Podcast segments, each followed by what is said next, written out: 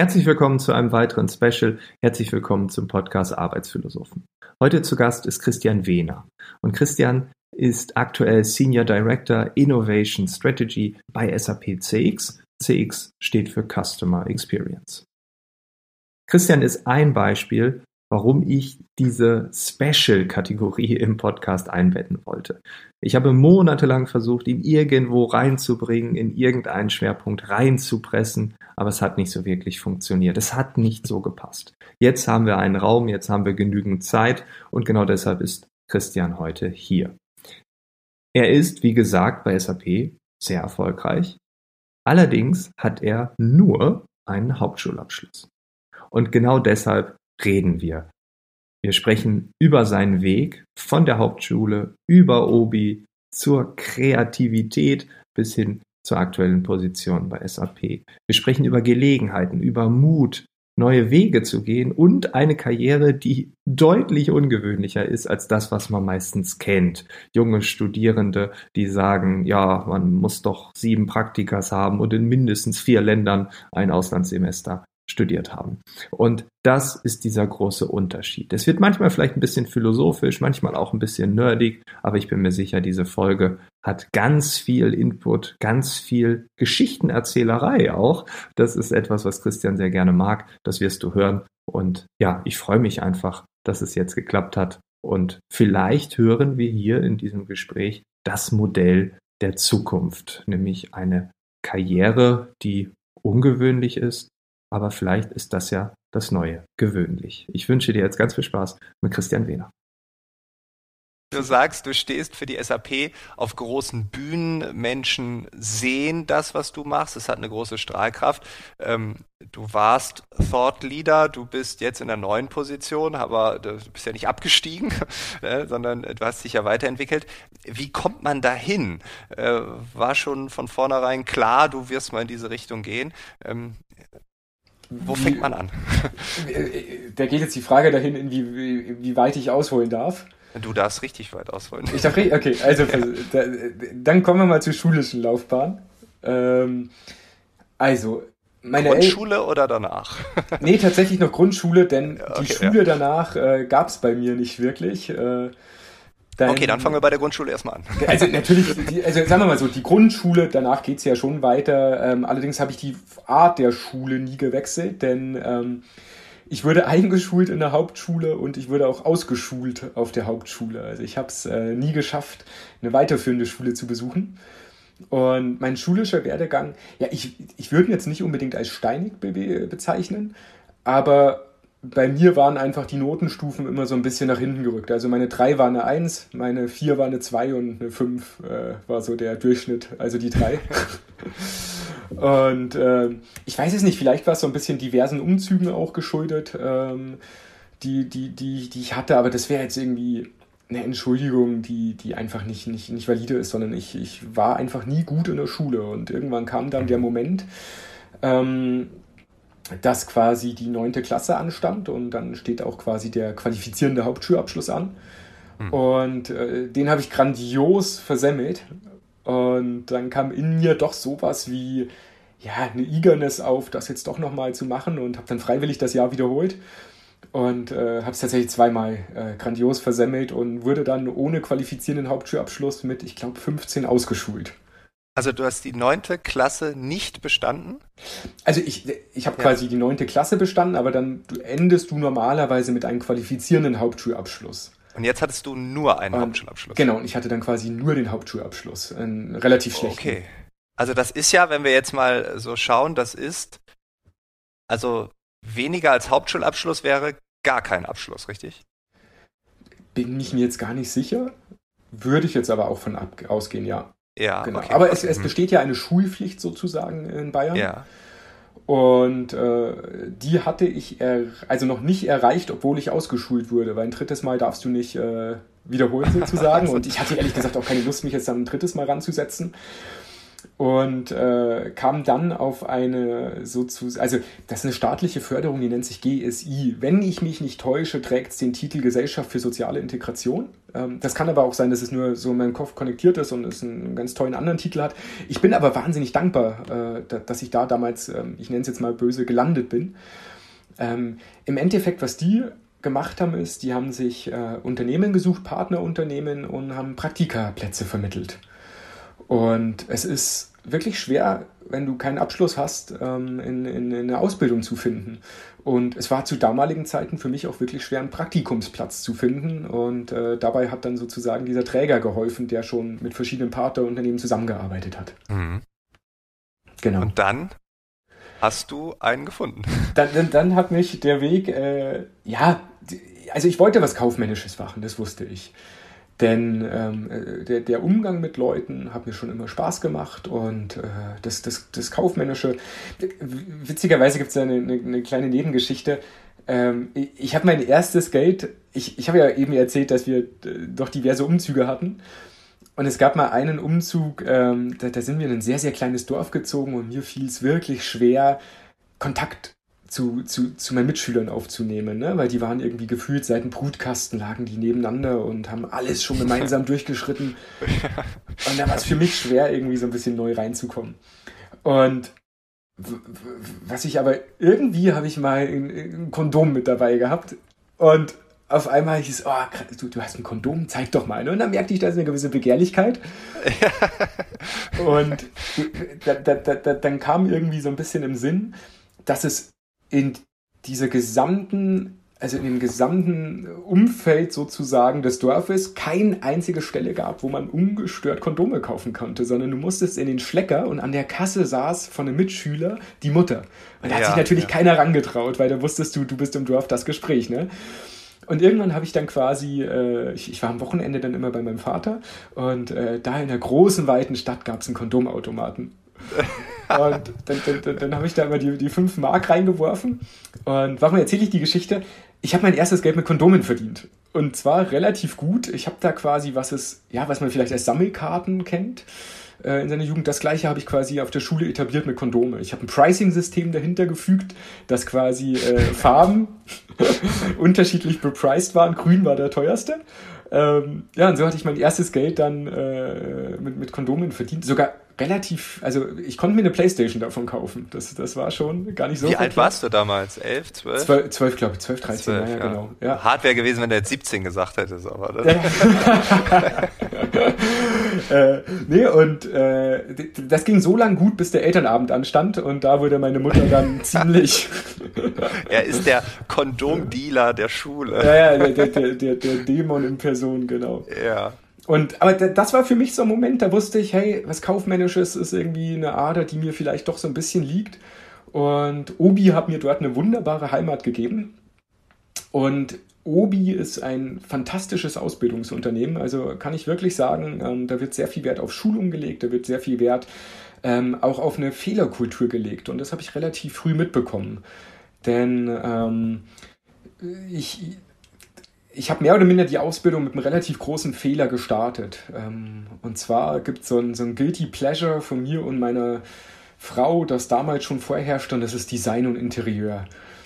Und ich war dann in der Laminat- und Parkettabteilung zu Hause und ich fand schon damals irgendwie sehr anstrengend, nur auf Buche und Ahorn limitiert zu sein, was, was die Vertriebsflächen angeht ich wollte, ich, ich, ich, ich habe die tollen Magazine durchgeblättert und gesehen, da gibt es Esche Weiß, da gibt es Nussbaum. Und als dann mein Abteilungsleiter äh, gehen musste, ähm, habe ich dieses Gerät genommen und Ware bestellt. Und zwar Ware, die, die mir gefällt, wo ich dachte, Christian, die kann ich gut abverkaufen. Ganz naiv natürlich, ne? Und äh, ja, auf einmal klingelt das Telefon ein paar Wochen später und äh, der Geschäftsführer ähm, war quasi dran. Also nicht der Geschäftsführer, sondern der Geschäftsstellenleiter und er sagte mir, Christian, da steht jetzt gerade ein Lastwagen draußen mit äh, doch einem ein, sehr hohen Warenwert. Ähm, Ware, die wir eigentlich absolut nicht bestellen dürften. Wir dürften die eigentlich auch nicht annehmen. Und dann sagte er in einem Nebensatz dann, Christian, ich kann dich jetzt in der Ausbildung, was machen wir jetzt mit dir? Ähm, ich kann und ich will dich nicht entlassen, aber wenn ich dich nicht ähm, für feuern kann, dann kann ich dich für verantwortlich machen. Und ab diesem Moment war ich quasi Interimsabteilungsleiter beim Obi, obwohl ich mit in der Ausbildung war. Und der hat mir die Verantwortung dafür gegeben. Und das war ein Moment, äh, das lief klar. Also ich habe dann die Kunden gefragt, tatsächlich, wenn sie die Böden verlegt haben, ob sie Bilder machen können. Habe die Bilder dann ausgedruckt, einlaminiert, mit auf die Verkaufsflächen drauf. Also wirklich probiert, Bilder zu zeichnen im, im wahrsten Sinne des Wortes. Ja. Ähm, und es hat grandios funktioniert und ähm, das wurde auch von äh, den Bezirks- und Bereichsleitern beim OBI gesehen, dass, dass äh, da irgendwie ähm, mit, mit anderen Böden doch auch Umsatz zu erzielen ist. Und das ging bis hoch zu Manfred Maus, dem Gründer vom OBI. Ähm, Ach krass. Der, der hatte mich dann damals, äh, es war glaube ich 2006 zur WM, war OBI Hauptsponsor, ähm, wurde ich dann tatsächlich auch als Dank mehr oder minder oder als Auszeichnung äh, VIP eingeladen und hatte dann eigentlich so eine klassische Konzernkarriere beim Obi äh, vorgezeichnet. Und dann hast du was gesagt? Jo, mache ich oder mache ich nicht? Ah, da, ja, ich habe mich schwer getan tatsächlich mit dem Gedanken. Ähm, du warst ja dann nach der Ausbildung 18, 19? Genau, genau. Ich glaube, ich bin ja. acht, genau, ich glaube, ich bin mit 15 äh, in das Praktikum gestartet, ähm, wurde dann ein halbes Jahr später übernommen ähm, und habe dann, glaube ich, eine dreijährige, genau, dreijährige Ausbildung gemacht. Da, da hat es aber schon relativ Klick gemacht, muss ich sagen. Ne? Also ja. ähm, witzigerweise, ich, ich war dann auf der äh, Berufsschule, das war die Europa-Berufsschule in Weiden, die größte Berufsschule in Europa.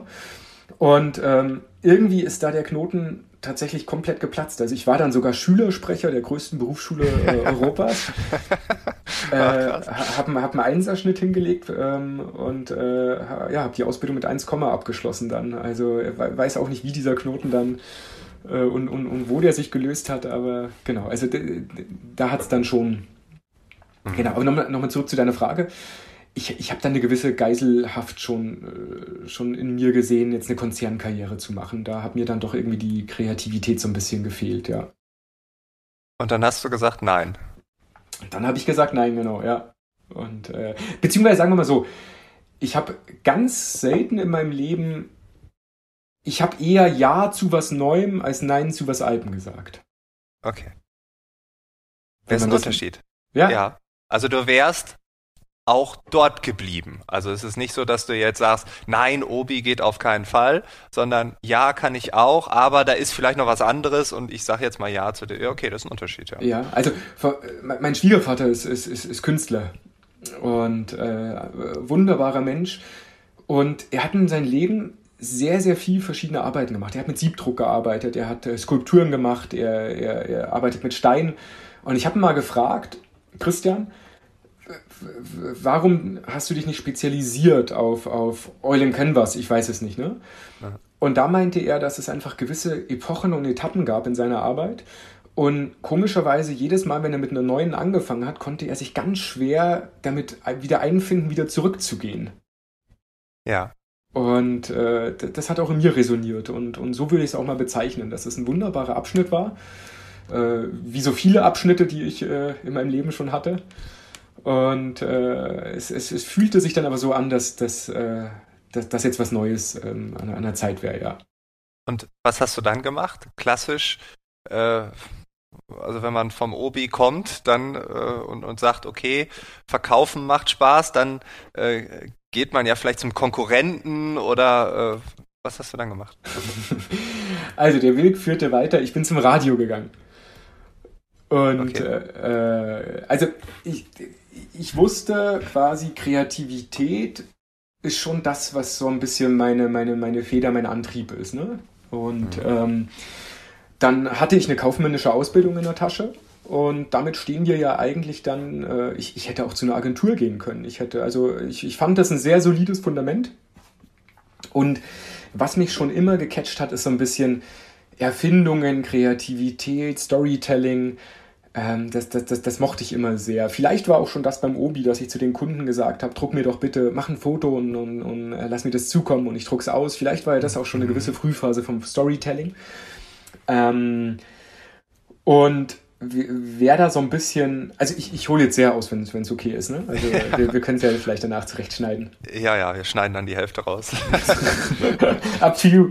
Ja. Äh, tatsächlich, wer, wer, wer ein unglaublicher Förderer des Storytellings war und, und für mich immer noch so ein, ja, König des, des, des äh, Ganzen ist, ist mein Opa, der äh, leider äh, letzten Jahres verstorben ist.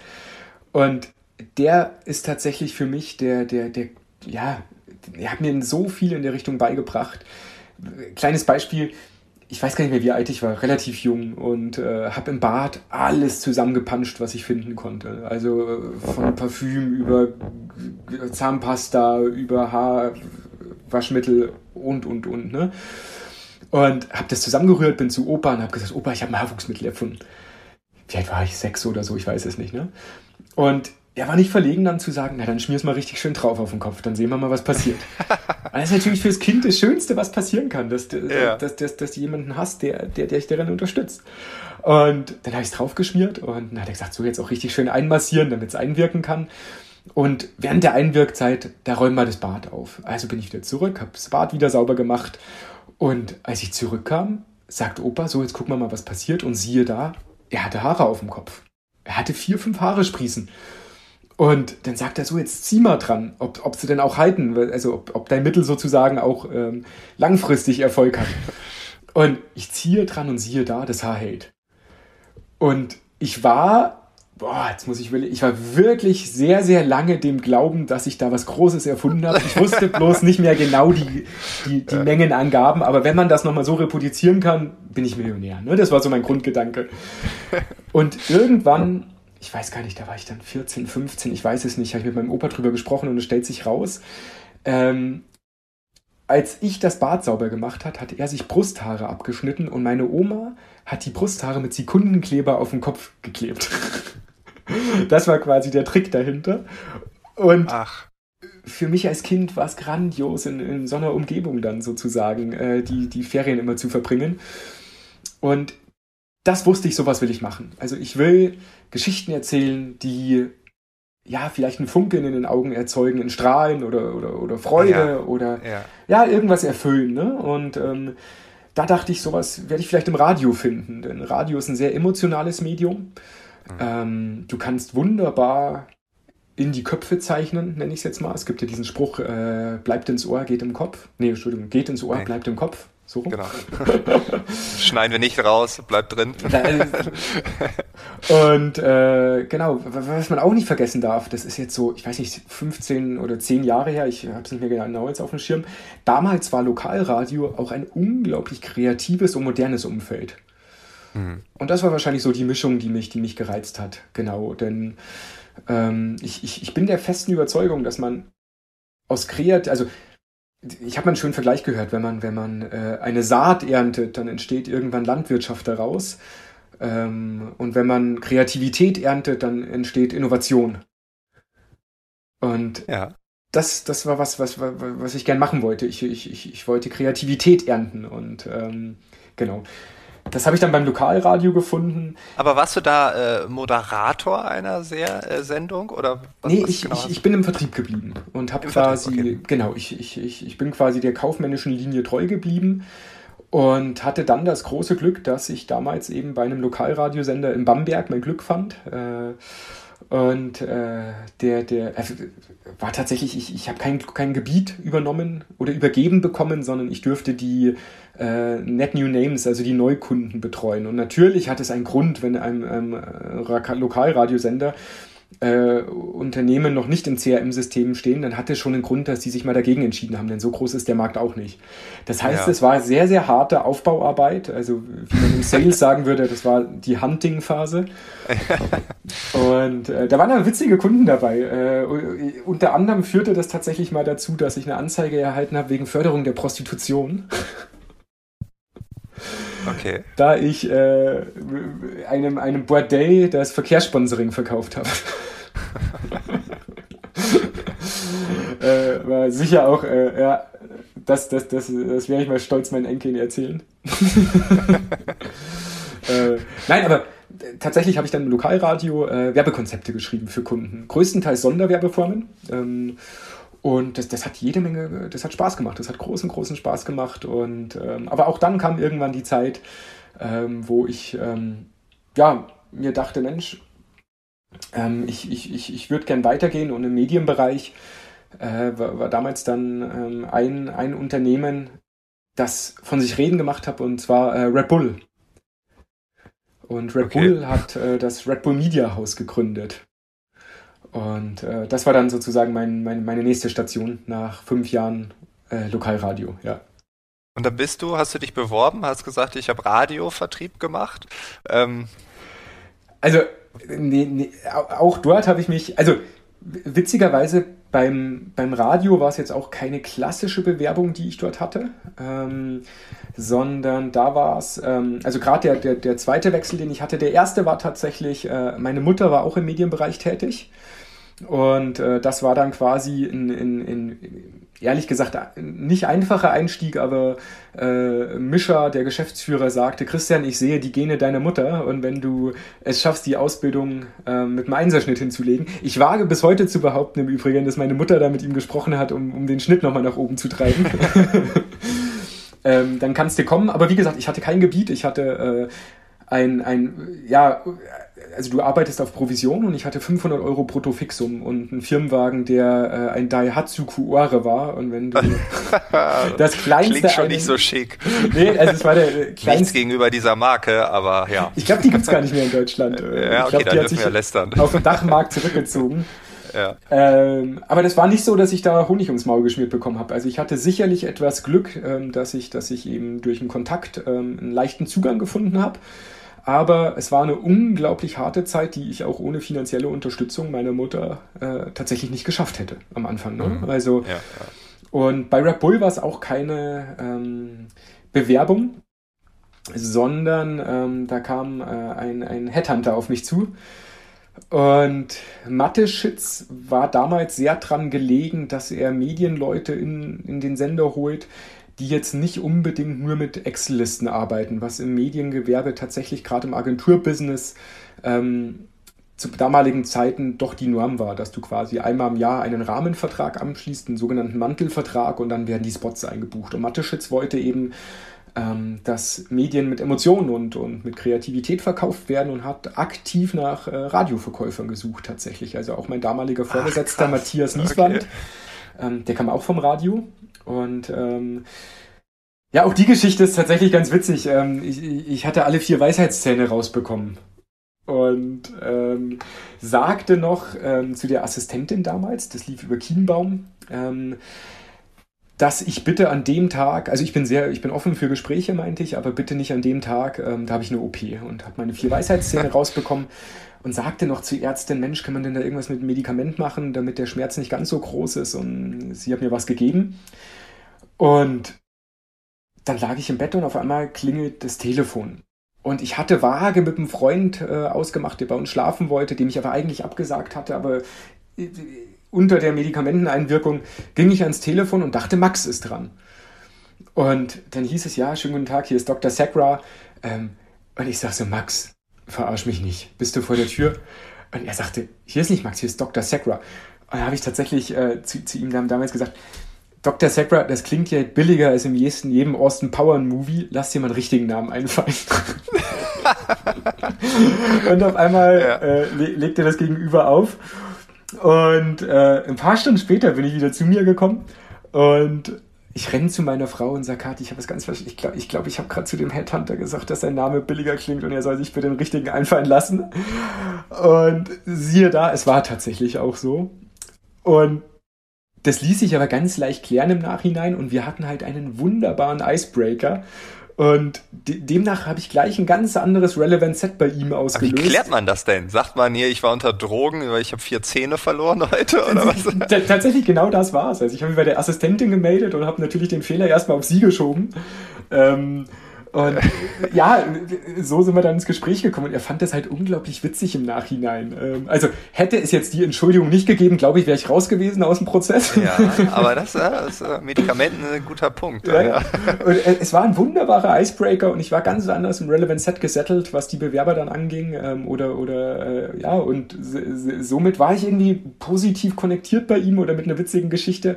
Und ich glaube, das ist was ganz Wichtiges, dass wir uns sehr oft Attribute zuschreiben, ähm, die, glaube ich, oft aber dem Zufall überlassen sind. Und so war es dort auch. Das war, mhm. und ich denke, es, es kommt wirklich sehr, sehr viel drauf an. Äh, wir sind unglaublich privilegiert, was, was äh, tatsächlich davon ausgeht, wo sind wir geboren, welches Umfeld hatten wir um uns. Und ich glaube, man, es, es würde vielen gut tun, sich da so ein bisschen von zu lösen tatsächlich, sondern das Rad der Fortuna dreht sich und in dem Moment ähm, war ich oben, hatte, hatte dort Glück und äh, ja, das, das hat dann dazu geführt, dass ich einen Arbeitsvertrag bei Red Bull äh, beim Red Bull Media House unterschreiben durfte und den Sender Servus TV in gewisser Weise äh, mit aufbauen dürfte, ja. Krass, also die, das mit dem äh, Glück, mit dem Zufall, äh, ganz große Resonanz bei mir, weil ja, es ist ja häufig so, dass man denkt, ja, das, liegt jetzt an mir und so und natürlich liegt's dann an einem, dass man bestimmte Zufälle dann halt vielleicht auch abbekommt oder dass man, mhm. ne, wenn man jetzt mit dem ICE fährt und dann auf irgendeinem Hauptbahnhof zufällig in jemanden reinrennt und äh, äh, man dann einen Kaffee trinkt oder so, dass ja, du bist in den ICE gestiegen, das lag ja schon an dir, ne? So, also dann und dann triffst du. Aber trotzdem, dass du dann in, also ich glaube, der Großteil ist wirklich Zufall und Glück und zu oft versuchen wir es uns dann von diesem Zeitpunkt aus rückwärts zu erklären, dass ja. man sagt, ja, und aus den und den Gründen musste das ja passieren und so, ne? Und ja, da gibt's auch immer Argumente, man kann das schön reden, aber ich bin dabei. Ich glaube, der aller, allergrößte Teil unseres Lebens ist tatsächlich reiner Zufall. Ja, es ist, und äh, das, äh, wenn man sich das einmal vergegenwärtigt, dann glaube ich, also bei mir, ich, ich habe das irgendwann vor ein paar Jahren realisiert, tatsächlich durch ein Podcast-Interview mit Luke Mockridge, der da ganz, mhm. ähm, ich werde das auch verlinken hier, wenn ich es finde, ne? ja. ähm, mhm. und der auch gesagt hat, der hat einfach riesiges Glück gehabt und da fing ich auch drüber nachzudenken und immer wieder, wenn, wenn so Situationen kamen, ähm, wenn man das reflektiert und, und auch annimmt, dass es einfach nur Glück ist, das macht auf eine gewisse Weise auch frei. Also, dass mhm. man nicht für alles verantwortlich ist. Und ich habe das Gefühl, dass seitdem so eine gewisse Leichtigkeit auch in mein Leben gehört. Klingt jetzt so ein bisschen esoterisch hier, aber ähm, ich glaube da wirklich dran, dass äh, eine gewisse Leichtigkeit sich entwickelt hat, weil ich akzeptiere, dass es Zufälle gibt und dass nicht alles geplant sein kann und geplant sein muss vor allem. Also auch in Zukunft kann auch einfach mal fünf Grad sein lassen und gucken, was passiert. Auf einmal passiert etwas, weil ja überall dauernd Zufälle passieren, wenn man sich darauf einlässt. Ja. Ich glaube, du sprachst jetzt relativ viel vom Glück. Ich glaube aber, dass das Rampenlicht, was dich strahlen lässt, doch auch deine Fehler beleuchtet. Und Spannend ist ja, wo auch immer du gerade stehen magst, das ist quasi der Mittelpunkt deiner Welt. Aber wie du eben sagst, ähm, durch Zufälle, nur wenige Zentimeter weiter an dem Bahnsteig, den du, den du gerade angesprochen hast, kann, kann die Welt, glaube ich, ja, in der Person ganz anders aussehen. Und ich denke, wir befinden uns einfach ja. immer in so einer ständigen, ich nenne es jetzt mal Harmonie der Kräfte. Und das ist für mich, finde ich, ein, ein, ständig wechselndes Sinnbild aus der Schicksale. In, in, und ich finde auch immer wichtig, die beiden Pole dann ähm, im, im, im Hinterkopf zu haben. Also es, diese, diese Harmonie der Kräfte zwischen Glück und Unglück, Freude und Leid, Reichtum und Armut, Zunahme, ja, okay, Hin Abnahme. Und Ja. Genau so ist es.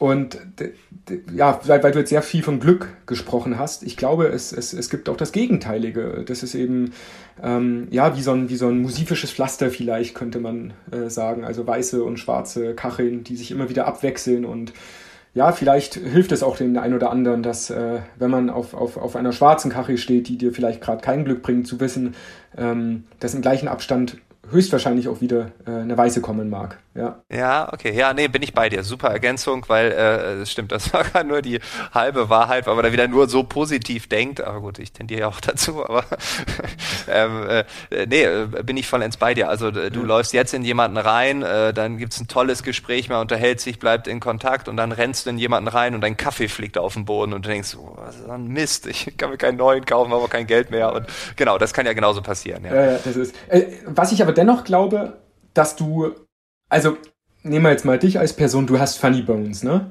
Ähm, du, du hast gerade gesagt, du, du sprichst von einer, äh, du, du, du hast jetzt von Glück gesprochen, weil, weil dich eine positive, äh, ein positives Mindset, nenne ich es jetzt mal, trägt, ne?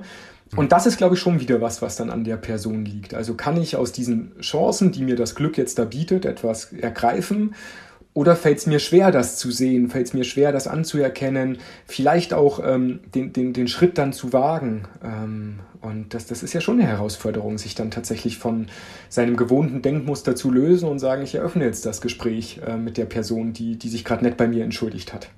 Ja, genau, genau. Ja, das stimmt, das stimmt. Nee, da bin ich, äh, da bin ich auch bei dir. Ah, jetzt wird's äh, philosophisch, ne? Aber das ist äh, der Sehr. Podcast, Arbeitsphilosophen, aber ja, also äh, das, ja, das stimmt. Es ist wahrscheinlich, also mir hat auch mal ein Kumpel gesagt, er ist gut da drin, äh, Gelegenheiten äh, zu ergreifen. Also er sagte, er läuft durch die Welt und mhm. dann sieht er etwas und dann rennt er da sofort hin.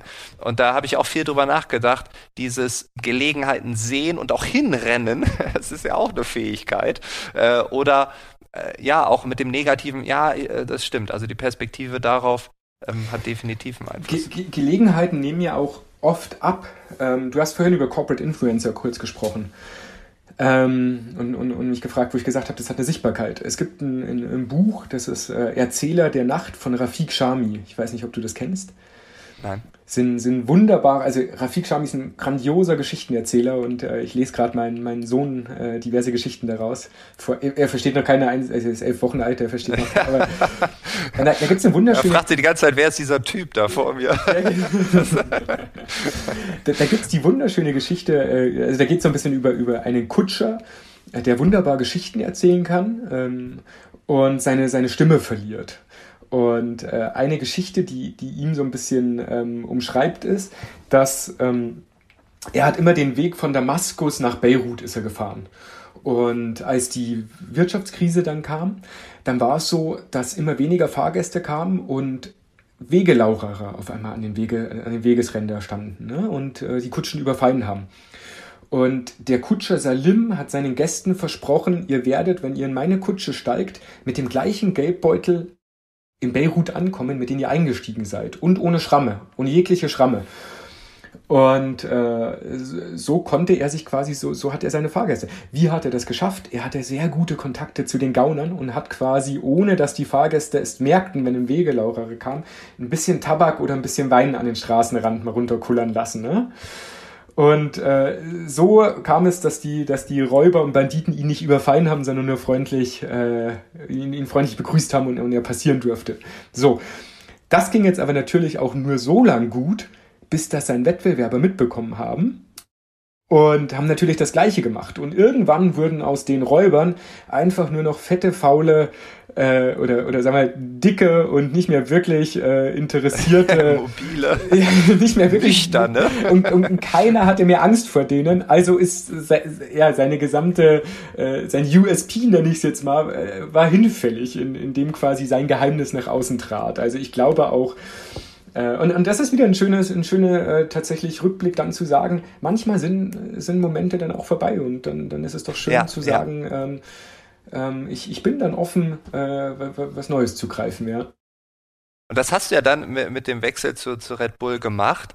Ähm, weil es ist ja, und du hast es gerade auch gesagt, es ist ja auch mutig dann zu gehen. Ich meine, du hattest dir da jetzt was aufgebaut, du hattest deine Kunden, du hattest deinen Spaß und dann kommt was Neues, ne? dein USP ist vorbei, weil der ist vielleicht auch ausgeschöpft, vielleicht hast du nur noch fünf Prozent in petto, weil Bamberg ist ja auch begrenzt, ne? es ist ja jetzt nicht München oder Berlin.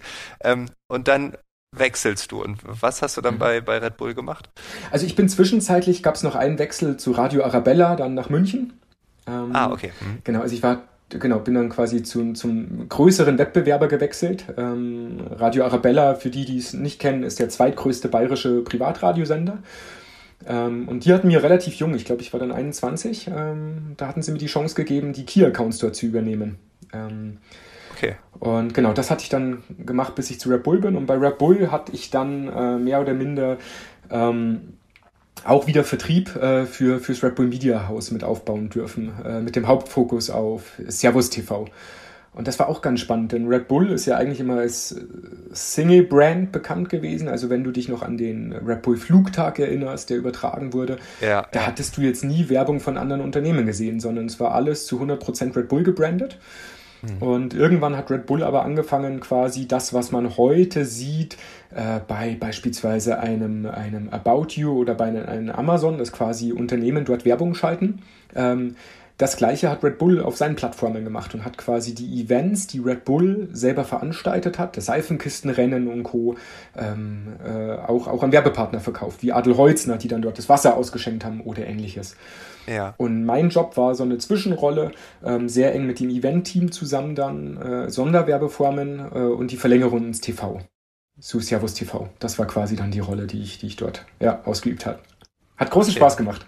Ja, das glaube ich. Klar, in so einer Company, die dann gerade groß wird, wo all, was auch völlig strange war zu der damaligen Zeit, muss man auch sagen, es war ein verrückter Haufen. Ne? Ich meine, ich habe die, äh, die, die, die Servus-TV-Sendung dann auch gesehen oder diese Flugdinger, mhm. da habe ich dann auch gesagt, hat, ja, ihr, ihr verleiht anscheinend keine Flügel, ne?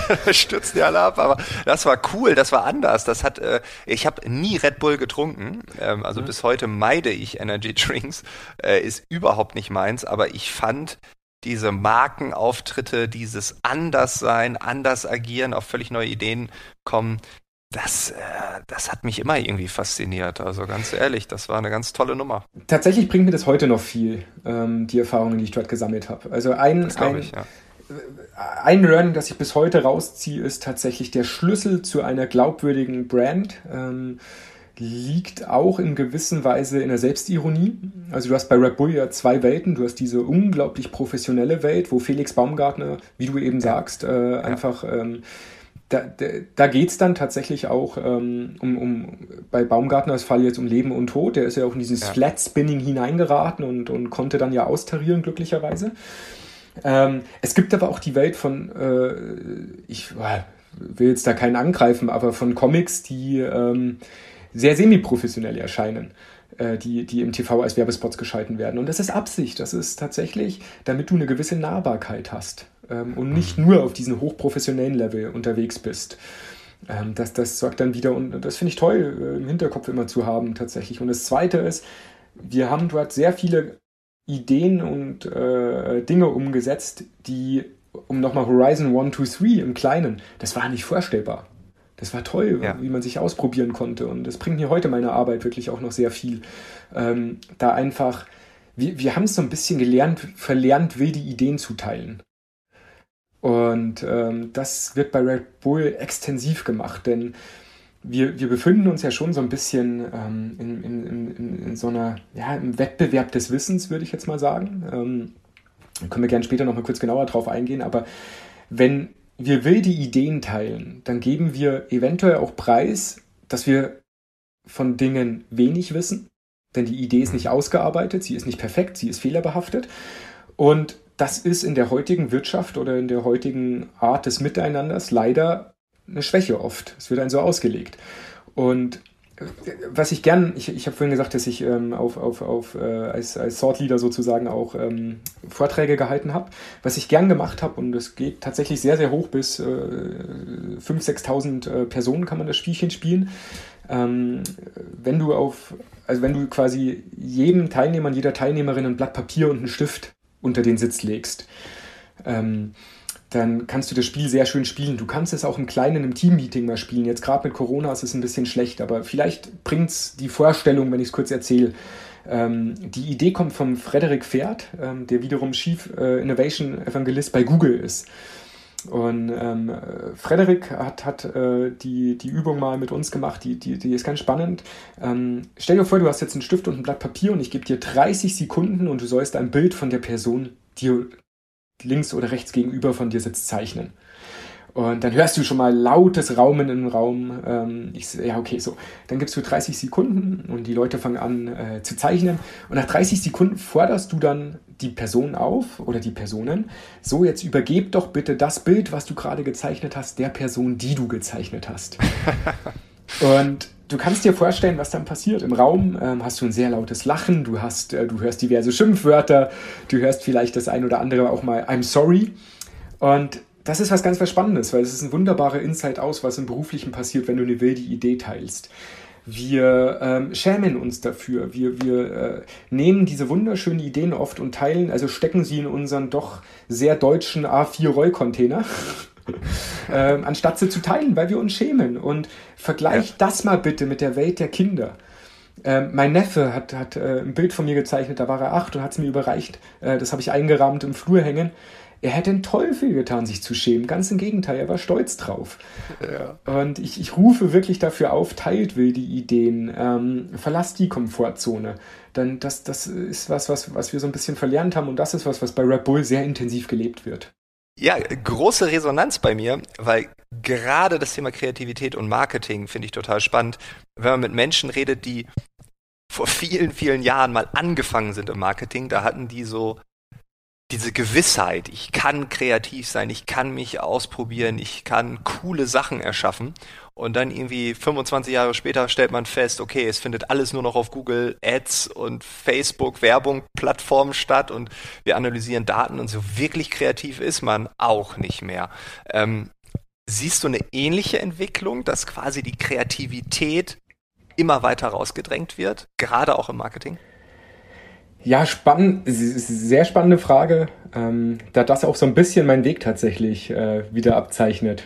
Vom äh, sehr kreativen Umwilden hin zum analytischen, denn ähm, ich habe äh, Red Bull, das Red Bull Media House sozusagen dann verlassen, ähm, um OnPage.org mit aufbauen zu dürfen. Wir waren damals 2016 das drittschnellst wachsende Tech-Unternehmen in Deutschland, laut Deloitte Technology Fast 50 und war das 2000? 2016. Achso, okay. Muss man immer dazu fragen. Ja, nee, die Blase habe ich nicht mitgemacht. Ja. Äh, aber genau, da ging es genau darum, dass du quasi, ähm, also das war dann im Online-Marketing zu Hause. Ich weiß es gar nicht mehr, ich glaube, ich war der sechste, siebte festangestellte äh, Mitarbeiter dort, also äh, relativ früh mit dabei.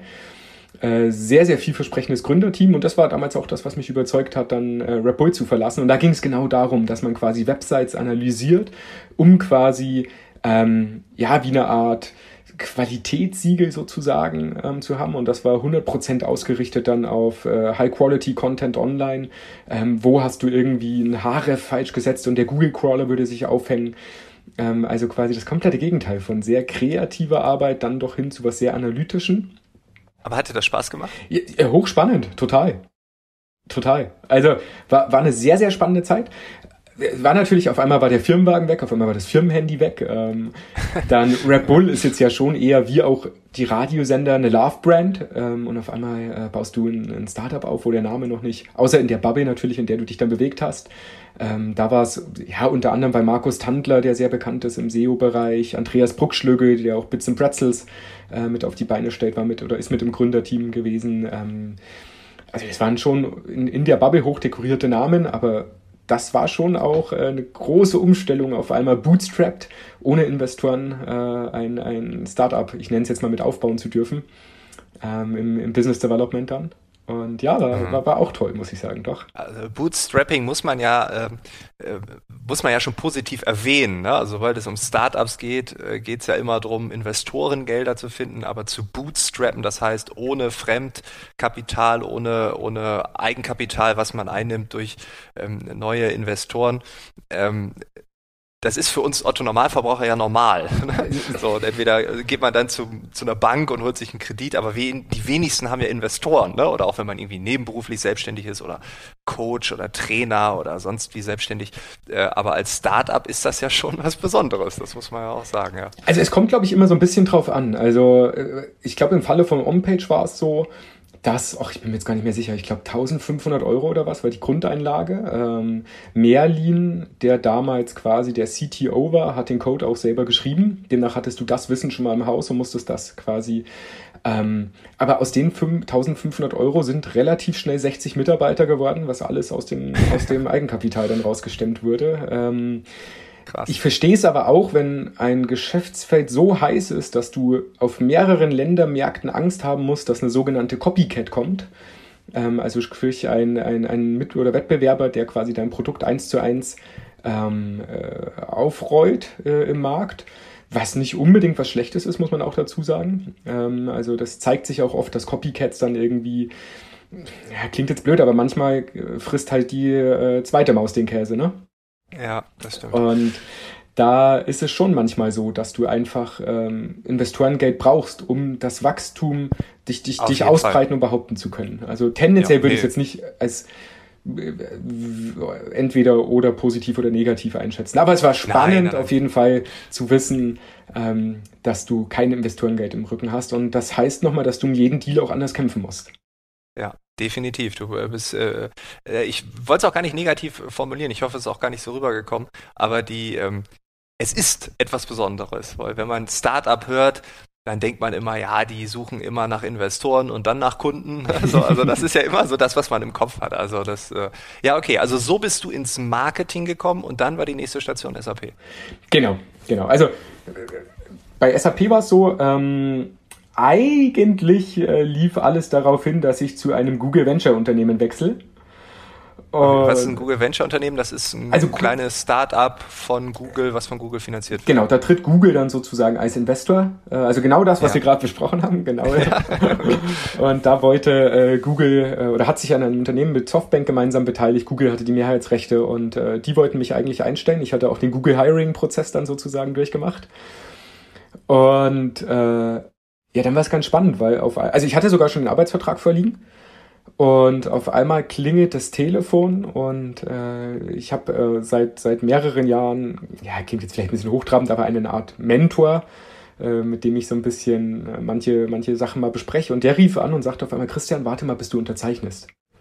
Und ich hey, was ist denn da los? Und äh, ja, dann habe ich, war glaube ich schon Donnerstag und eigentlich wollte ich die Papiere fertig machen und zurückschicken. Und am Montag klingelt auf einmal das Telefon und die SAP HR war dran. Und äh, was, was ganz spannend war, ähm, derjenige, mit dem ich auf Google Venture Seiten die Gespräche geführt habe, hatte sich schon intern von der Firma verabschiedet, ähm, was, was ich nicht wusste als externer Bewerber. Ähm, und hat dann bei der SAP angefangen und hat eine Art Bucketlist ähm, geschrieben. Und zwar hat er quasi gesagt, wenn ich anfange, möchte ich folgende Leute in meinem Team haben. Und so hatte ich das Glück, dass ich mir mit Anfang 30, oder ich glaube, ich war noch 29, dann tatsächlich äh, zwei 1 zu 1 gleiche Arbeitsverträge vorliegen hatte. Also er hat da sehr fair gespielt, was Urlaub und Gehalt anging. Er hatte mich dann, ähm, genau, dann hatte ich äh, die Wahl, gehe ich zur SAP oder gehe ich zum Google Venture Unternehmen. Und Ach krass. Und wie wusste der Mentor davon? Der, der kan die kannten sich. Die kannten sich. Ach so, okay. Ja, die kannten, die kannten sich. sich. Okay. Und äh, ja, das, das, das war sehr spannend. Ja, und irgendwie war dann die Frage, also Google war halt, oder gerade Google Venture auch, war für mich halt unglaublich sexy, weil ich ja so ein bisschen dann äh, bei, bei Onpage, heute heißen sie Right, ähm, im SEO-Bereich gearbeitet habe und da ist Google halt die äh, personifizierte Gottheit. Und ich habe dann aber sehr stark reflektiert und bin auf eine Zahl gestoßen, die mir damals dann, ja, den Wertekompass gestellt hat, du gehst zur SAP. Und zwar äh, hieß die Zahl damals, ich weiß gar nicht, wie es heute ist, wird sich ehrlich gesagt nicht viel geändert haben, ähm, 77 Prozent aller weltweiten Transaktionen laufen über mindestens ein SAP-System. 77 Prozent aller Transaktionen. Alle weltweiten Transak Transaktionen. Was sind Transaktionen? Also Zahlungsströme? Nicht nur unbedingt. Es können Bestellungen sein, die du auslöst. Es kann eine Zahlung sein. Es kann, also SAP ist ja quasi nicht nur der, also du, du hast SAP sehr, sehr viele sogenannte Lines of Businesses. Ja, ja, ja. Ähm, und äh, SAP hat ja beispielsweise eine Commerce-Oberfläche. Ähm, wo äh, du eine klassische Bestellung als Endkunde ausüben kannst. Du, SAP hat aber auch ein Warenbestellsystem, wo tatsächlich, ähm, also B2B, wenn, ne, sagen wir jetzt mal Audi oder BMW oder Mercedes äh, das Material für die Sitze bestellt, das Leder, dann läuft das auch über eine SAP-Transaktion sozusagen. Ja, genau. Und ähm, genau, das sind alles Transaktionen. Muss jetzt nicht unbedingt eine Stellung sein, äh, Bestellung sein, es kann auch ein, ein Klick sein oder es kann eine Buchung sein oder es kann ein HR-Prozess sein. Also alle weltweiten Transaktionen, die im Business ausgelöst werden. Davon Ach, laufen 77 Prozent über mindestens ein System. Und das war für mich so ein wirklicher Eye-Opener, weil ich mir dachte, holy cow, du bist, also, sag mal so, wenn du es schaffen kannst, in dieser Firma to the good was zu verändern, für den Endkunden, dann vereinfachst du das Leben von wirklich vielen Leuten und kannst denen vielleicht mehr Freizeit bringen, du kannst sie mehr Spaß an der Arbeit bringen. Ähm, also du kannst ja mit, mit, mit kleinen Veränderungen, die du vielleicht einbringen kannst, mit deinem Denken doch sehr viel verändern. Und das war für mich ein Moment, wo ich sagte, cool, die Herausforderung nehme ich gerne dann fürs deutsche Unternehmen an. Ja, wie, wie, wie wichtig ist dir das? Also du sagst for the good, also es geht um etwas Positives.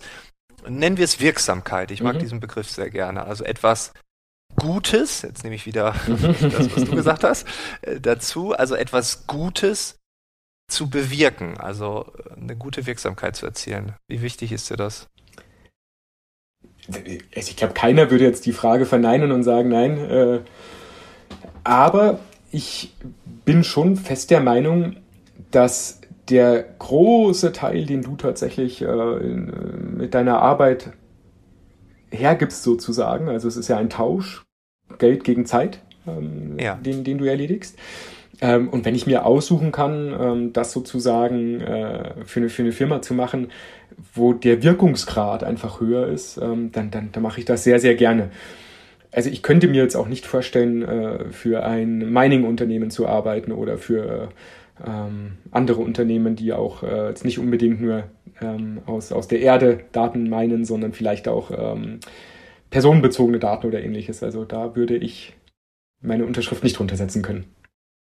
Okay, also hast du so eine gewisse Ethik entwickelt, ähm, die einen gewissen Stellenwert hat, aber ja nicht 100 Prozent. Das äh, hört man ja auch so raus. Ja, also ich glaube, jeder hat... Wäre ja auch komisch, wenn man jetzt sagt 100 Prozent, ja. Weil es gibt ja immer noch mal andere Faktoren, die etwas beeinflussen da. Ja, also ich habe schon einen moralischen Wertekompass, der mich leitet. Das auf jeden Fall. Mhm. Ja. Okay, und dann bist du bei SAP angefangen.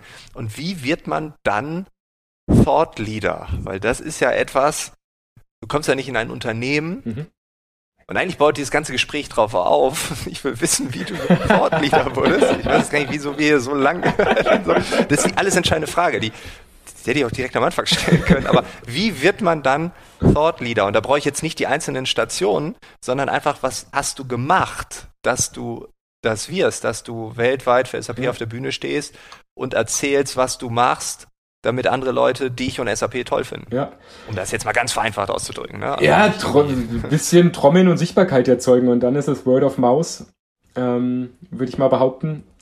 Und wenn du komplexe Sachverhalte, was ja bei SAP der Fall ist, verständlich runterbrechen kannst, das vielleicht noch äh, in einer humorvollen Weise untermalst, so dass es wirklich auch verständlich ist, dann wirst du in Termine mit reingezogen, relativ schnell bei der SAP, die sehr C-Level-lastig sind. Und wenn du dann eine gute Sichtbarkeit hast, wirst du wieder auf SAP eigene Events, vielleicht mal als Speaker eingeladen.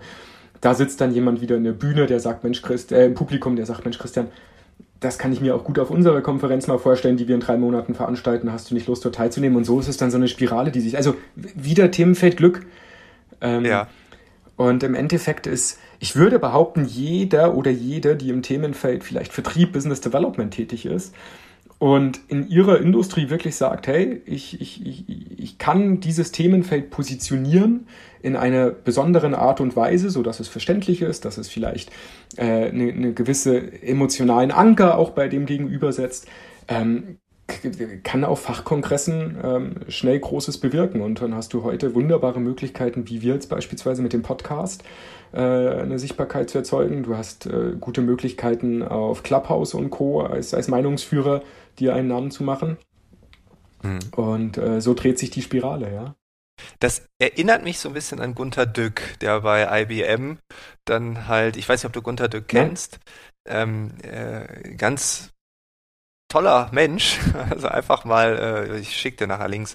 Aber ähm, Gunter Dück war bei IBM, äh, ist als, als Mathe-Prof dort eingestiegen, also ähm, wollte eigentlich Mathe-Prof werden, ist dann aber bei IBM gelandet ähm, und hat geforscht und ist dann am Ende CTO in Deutschland gewesen.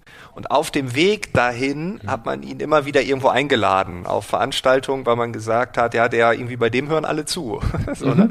ähm, also diese Kreativität, die er an den Tag gelegt hat, in in Kombination mit der Kommunikationsfähigkeit, also mhm. Dinge auszudrücken und Leuten zu erzählen, Storytelling, Humor, whatever, ähm, das war dann im Endeffekt der ausschlaggebende Punkt, dass er dann irgendwann Bücher geschrieben hat, dann haben die Leute die Bücher gekauft und dann ist er irgendwann ähm, bei IBM rausgegangen und äh, ja, ist heute nicht irgendwie Rentner, der einfach rumsitzt, sondern ist ein hochbeschäftigter mhm.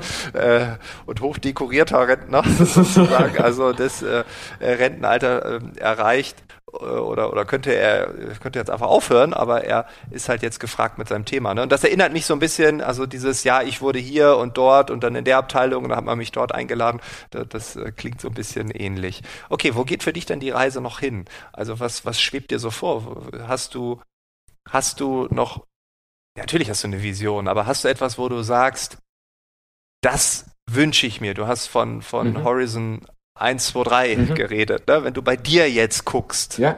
Ebene 3, können wir uns alle nicht vorstellen. Ja. Was siehst du da bei dir? Boah. Also.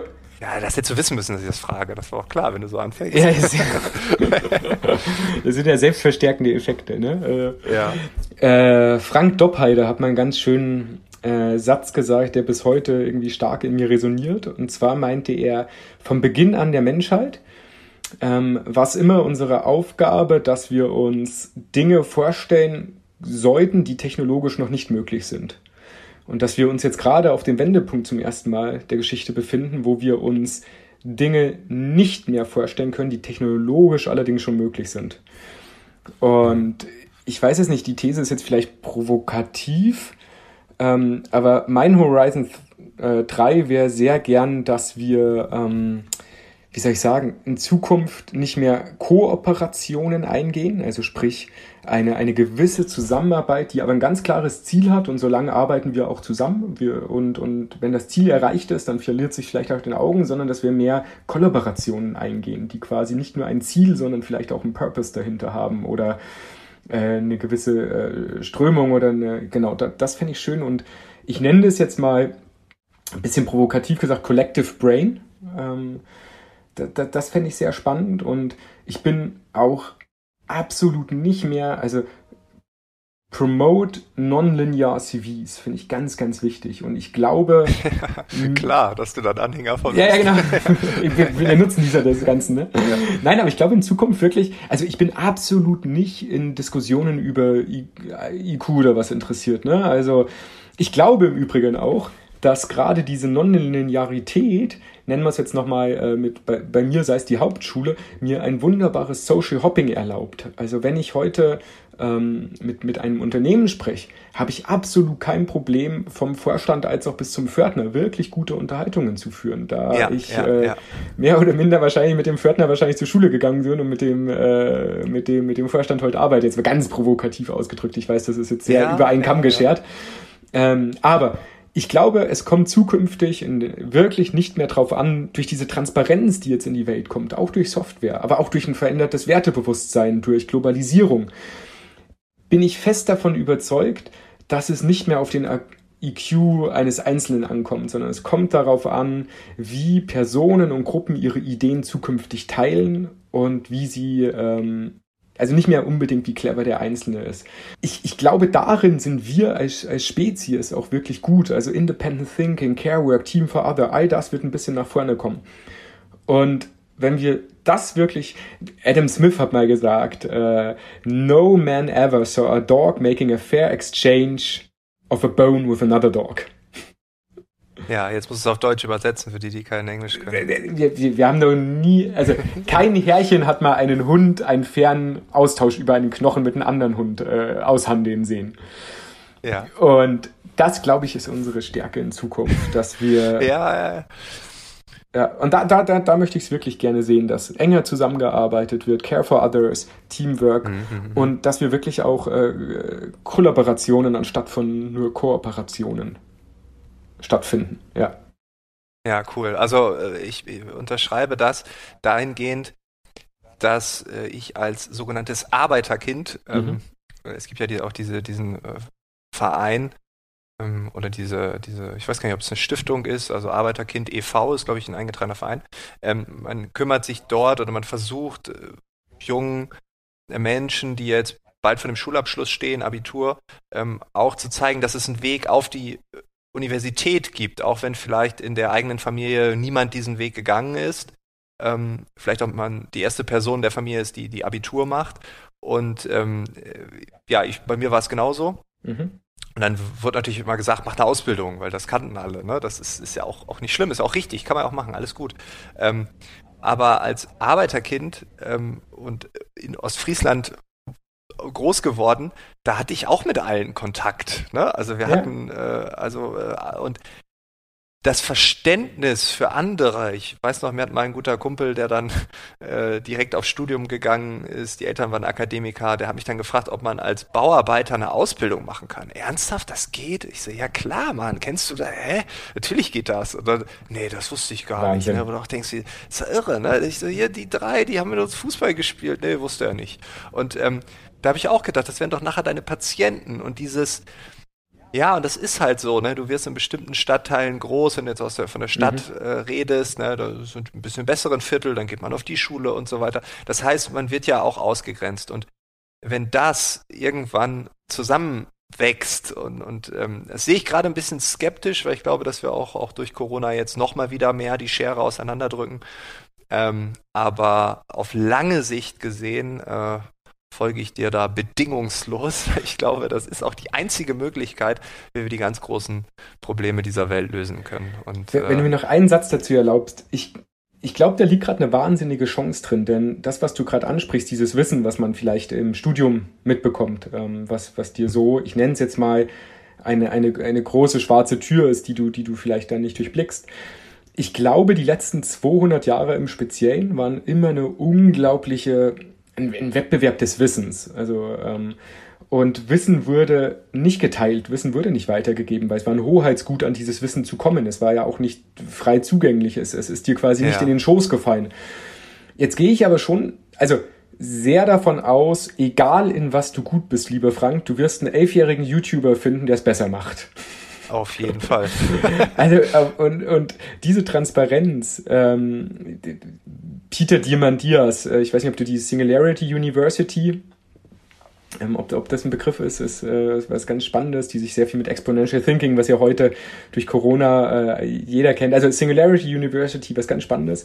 Ähm, er, er hat mal gesagt, äh, a perfect future of perfect knowledge is near. You can know anything you want, anytime you want, anywhere. Ja. So. Und dahinter stehe ich, glaube ich, auch. Und das Spannende ist, Wissen, äh, nicht zuletzt durch Wikipedia, durch YouTube-Videos, durch Twitch, ähm, whatsoever, schaffen es jüngere Leute und junge Leute, sich sehr viel anzueignen. Es gibt ja dieses sogenannte Rabbit Hole auch, wo ich dann tatsächlich so tief mich im Wissen reinnörden kann heute, frei zugänglich. Ich finde es fantastisch.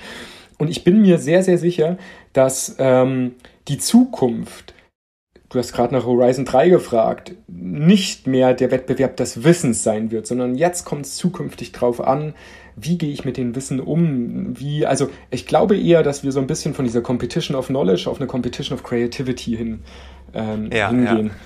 Und da geht's auf einmal um ganz andere Werte. Dann ist es eben nicht mehr der Ellenbogen, dann ist es nicht mehr ähm, die, ja, sondern da geht's dann echt eher um äh, emotionale ähm, Kapazitäten wie Empathie.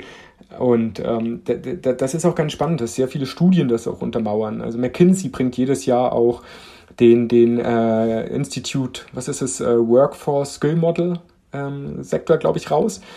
Und äh, da zeigt sich es auch sehr schön, dass ähm, der, also nach Technologie und Technologieskills das schnellst wachsende Themenfeld ist tatsächlich soziale und emotionale Intelligenz. Und auch wenn man sich das World Economic Forum anschaut, die Jahr für Jahr auflisten ähm, äh, und unter, unter Unternehmern, hey, was sind die Skills, die eure Mannschaft dieses Jahr braucht, dann siehst du immer mehr, dass solche harten Werte wie Negotiation, Verhandlungsführung ja, und das Co. geht alles. Das geht alles einen Ticken runter und dafür wachsen auf einmal der Anspruch an weiche Faktoren oder an Kreativität, an Complex Problem Solving. Und äh, ja, bin ich sehr, sehr gespannt, wo die Reise hingehen mag diesbezüglich. Ja, vor allem, das darf man ja nicht vergessen, wenn wir in einer Gesellschaft leben, wo alles geteilt wird, will man ja auch zu denen gehören, wo andere gerne mitteilen wollen. Also wenn man da den Ellbogen immer im Anschlag hat und äh, jeder weiß, okay, wenn ich dem was erzähle oder Mhm. ihr und äh, direkt nachdem ich es erzählt habe, kriege ich den Ellbogen ab, äh, würde ich ja nie wieder hingehen. Ne? Also dass dieses Miteinander äh, auch nett sein und Ja. äh, das ist etwas, ja, das muss man vielleicht lernen. Gibt es einen spannenden Vortrag, äh, relativ alt, den können wir in die Shownotes mal mitpacken, ähm, von, oh Gott, der ist glaube ich von 2010, ein TED Talk, äh, When Ideas Have Sex. Okay. Ähm, da, da, Den brauchen wir nicht in die Shownotes packen, das kann sich jeder merken. Aus dem stand tatsächlich auch das Zitat von Adam Smith, äh, wenn ich mich nicht täusche, der war da drin, ja. Und äh, ja. da geht es auch ein bisschen um äh, Corporate äh, ähm, äh, Collaborative Brain und, und, und Co. Also äh, touch die Themen auch sehr, sehr, sehr, sehr spannend an. Ja. Jetzt, cool. gibt Fat, jetzt gibt Fatih seine Quellenpreis, Mensch. Ai, ai. Ja, genau, jetzt ist alles. ja, ich wollte gerade sagen, äh, wir wollten jetzt eigentlich noch über die Zukunft der Arbeit reden, aber das ist schon so fortgeschritten. Du musst auf jeden Fall nochmal wiederkommen, aber man kann auch einfach die Shownotes anklicken, dann brauchst du nicht nochmal wiederkommen. nein, Quatsch. Du kommst aber wieder. Und äh, nein, die Shownotes, das ist ja bestimmt auch mindestens eine Stunde, was man sich dann angucken muss. Muss man nicht, kann man, das sind alles Angebote. Wir werden hoffentlich alles verlinken. Ich hoffe, ich werde nichts vergessen. Äh, du schaust vielleicht auch nochmal drauf dann. Und äh, ja, erstmal danke, dass du da warst. Ich hoffe, es gibt eine zweite Episode. Ich hoffe, du hast Bock. Ich hätte Bock. Und ähm, ja, weiterhin alles Gute für Horizon 1, 2 und drei. vielen, vielen lieben Dank. Äh, äh, ja, vielen lieben Dank fürs Zuhören, vielen Dank für die Zeit und hat, hat großen Spaß gemacht. Das war das Gespräch mit Christian Wehner. Ich hoffe, du hast ganz viel Spaß gehabt, du hast die ein oder andere Inspiration aufsaugen können und ich würde mich freuen, wenn du nächste Woche wieder dabei bist. Am Mittwoch starten wir einen neuen Schwerpunkt. Das Thema bleibt wie immer geheim, aber ja, sind ja nur noch einige Tage. Also bis dahin, alles Gute. Ciao.